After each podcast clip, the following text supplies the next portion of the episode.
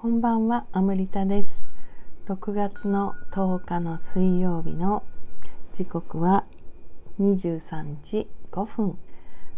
しっとりしっぽりじっくり語ろう真夜中のラジオトークです。今ね、いい風が吹いてるんですよね、夜風が。あもうこの風がねうちの今あのお話をしているお部屋にこう天使のこれ何て言うんだろう。チャイムみたいなのが下がってるので、まあ、窓を開けてあのちょっとね薄めのカーテンを引いてるのでそれが風にこうなびいて当たるとチリンチリンっていう音がちょっと入ってるかもしれませんけれど。昼間は風が強すぎてちょっと閉めなきゃいけなかったぐらいですけど夜ね今の時期こんなに風が入ってきてくれるとね至福ですねもうね昔からそう思うんですよねこの風の風の吹き方っていうかちょうどいい温度でちょうどいいこうそよ風具合っていうかもうそうすると本当に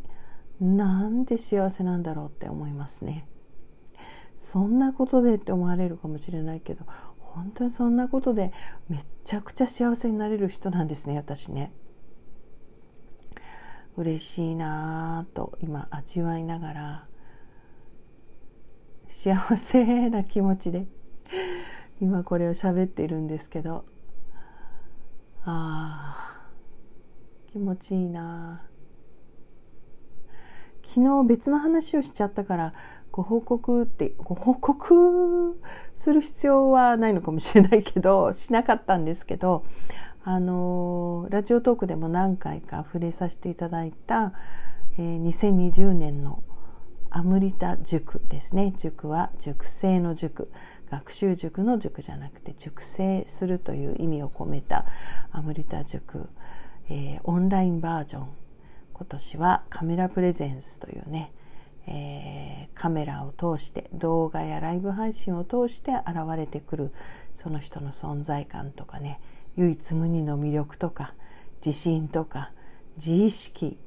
えー、を健全に育んでいくっていうようなことをね探求するコース、えー、一昨日になりますね。もうね説明会を開催していただいたら、えー、その直後に参加された方たちがもう皆さん一斉に申し込んでくださってたおかげで何かねあのちょっとこう大々的にも受付始まりましたの前にね説明会に参加された方たちとあと数人で、えー、満席になってしまいましてねあのギリギリ大丈夫なところまで増席してでもねやっぱり満席になりましたのでおかげさまで。えー、今期の募集は終了させていただきました。あとはもう7月のね開校を待つばかりでもう私も楽しみでしょうがないですね本当にね。新しいことやる楽しみももそうなんだけれども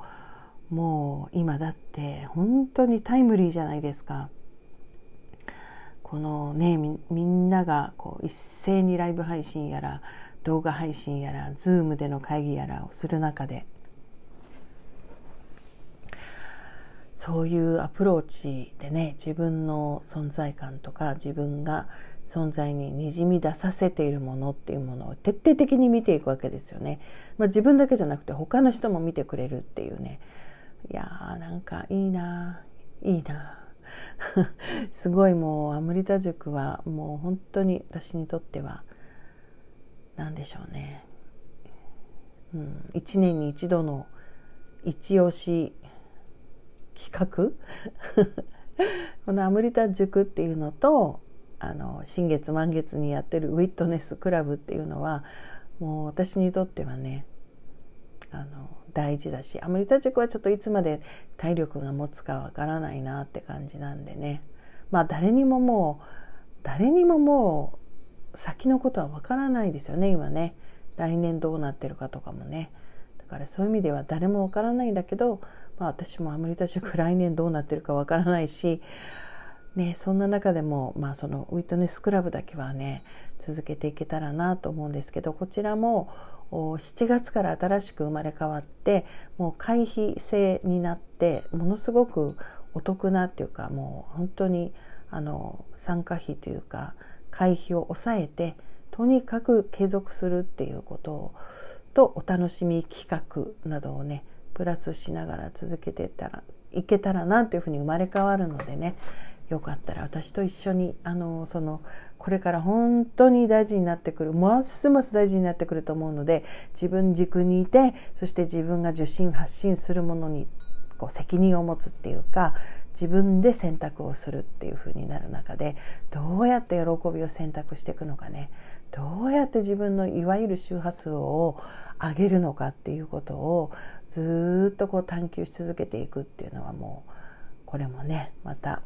ちょっと私は続けていきたいものなのでね。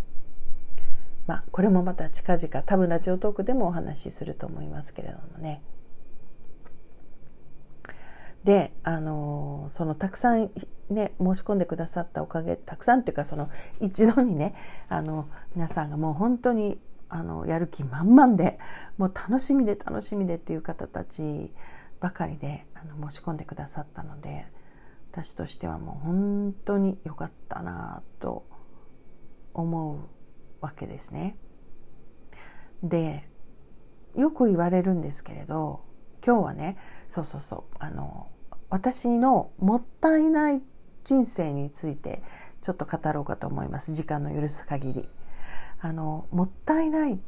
人生だからねもったいないという言葉でよく言われてきたんですよ私であのすごくぶっちゃけね今お話ししたアムリタ塾とかの参加費とかもそうだしウィットネスクラブとかもそうだし、まあ、いわゆる何て言うんですかビジネス系の人から見るとなんでそんな値段でやってんのみたいな、まあ、そういうことらしいんですよね。あの参加される側にしたらね決してそんなお安いっていう感じじゃないと思うんですけど特にアムリタ塾は。でもねそのプロの人たちっていうか何て言うんですかその方たちから見るとねあのアムリタさんクラスの人がやるのだったらこれは普通はもうこれの3倍はいただくでしょうみたいなもう本当に本当にハンデをしたように同じようなことを言われるんですよね。でもちろん若干心が揺れないといえば嘘になります。それを言われてねあそうなのかって思うけどでも私は私の感覚にマッチしたことしかやりたくないしあのそこだけはちょっと何て言うんでしょうね。ちょっと頑固なところがあるんですかね。でもそうやってね要はね言われてるのはもったいないってことなんですよ。でアムリタさんくらいの人がとかねあの本当そういう言い方をもうずっとされて今日に至るみたいなだから多分子供の頃から本当にそういう言い方をされてきてるねもったいないってキーワードになってるような感じですね。なんかあの結婚した時ももったいない。結婚した時いやあなたは外国人と結婚してすごい豪邸に住むようなタイプじゃないんですか？もったいない。みたいな感じとかテレビ局を辞めた時もアナウンサーまでやった曲穴までやったのになんでもったいない。みたいな。これはまあ母親がずっと言ってる言葉でね。それ以降してる私の仕事は仕事って認めないんですよね。からもうあのあんなことまでした人なのにもったいないとかまあ同じそのねあのテレビ局の仕事しててももっといけるはずなのにもったいないとかもうこの手のことはねすごい言われて言われてでちょっと前にとある場所で、まあ、パーティーみたいな場所であのあんま頼んでもないのにリーディングする人っているじゃないですか。であのまあそういうことをされた時があって、まあ、頼んでもないっていうか頼んではいないんだけどどうですかって言われてまあちょっとねああじゃあお願いしますみたいな軽いノリで言ったらあの本当に結論もそれだったんですよね。あなたってもったいない人なんですねって、まあ、すごい失礼だよね。初めて会った人にさ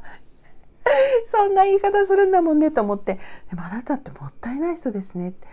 もう何でもあれあのそその人の見解は何でもなんかすごいブワーってあの始めるんだけど最後尻つぼみですよねとかって言われて。そういう人生歩んできてませんか？とか言われて、いつも最後尻つぼみですよね？とか言って。多分これ聞いてる人で私の反省を知ってる人はそう言われてみればアムリタってそうかもとか思思わないですか？私ね図星だなと思ってもうゲラゲラ笑っちゃって。でその運気を上げるにはとかそれを変えるにはこうこうこうしたらとかって言われたんですけどほとんどもう聞いてなくて。なんですけどね。本当にねもったいないって。もう本当にいろんな時に言われるんですよね。ってことはなんかなんか私の人生のこう 一つのキーワードなのかもしれないってもう私はだからあのそうです私がもったいないおばさんですとか言ってあの志村けんの変なおじさんばりにそういうふうに挨拶しようかなっていうぐらいっていうぐらいのとこまで来たんですよね。昔はねいちいちいちいち傷ついたり怒ってましたよね。っていうか自分がだから一番自分にそれ言ってたからでしょうね。今ねそこはもう達観しちゃったしあのそれで何が悪いみたいな感じだったりするのでねでも昔そのねすごい自分が傷ついてた頃よく思い出すと私もね人のそのことを見て例えばめっちゃ垢抜けためっちゃ美しい人が小さな町の小さな例えば漁師さんの奥さんとかねやってるともったいないとかって多分感じてたし言ってたと思うんですよね。今は全くそんな感じないですね。むしろそういう人がいたら周りの方はラッキーだねとかああのその人がその村を照らしてるんだねとかそういうふうに思うようになって全く昔とね反応が違いますね。でこの反応について実はもう一つ話したかったことがあるんだけど時間がなくなったのでまた明日。それでは。